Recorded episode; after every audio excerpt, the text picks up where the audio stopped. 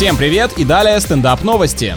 В одном из заведений Дубая подают самое дорогое мороженое с добавлением съедобного золота. По-моему, это уже сумасшествие обвешивать себя украшениями не только снаружи, но и внутри. Хотя, может, эти люди решили сделать сюрприз хирургу, который будет вырезать такой драгоценный аппендицит. Стоит изысканный десерт почти тысячу долларов и подается в фарфоровой чашке с серебряной ложечкой, которые при желании можно оставить себе. Это тебе не бокал из бара стащить, потому что переплатил за разливное. Тут очень дальновидно стоимость посуды сразу включили в счет.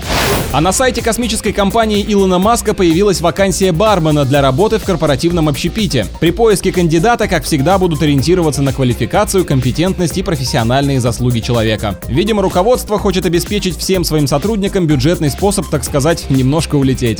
На этом пока все. С вами был Андрей Фролов. Еще больше новостей на нашем официальном сайте energyfm.ru.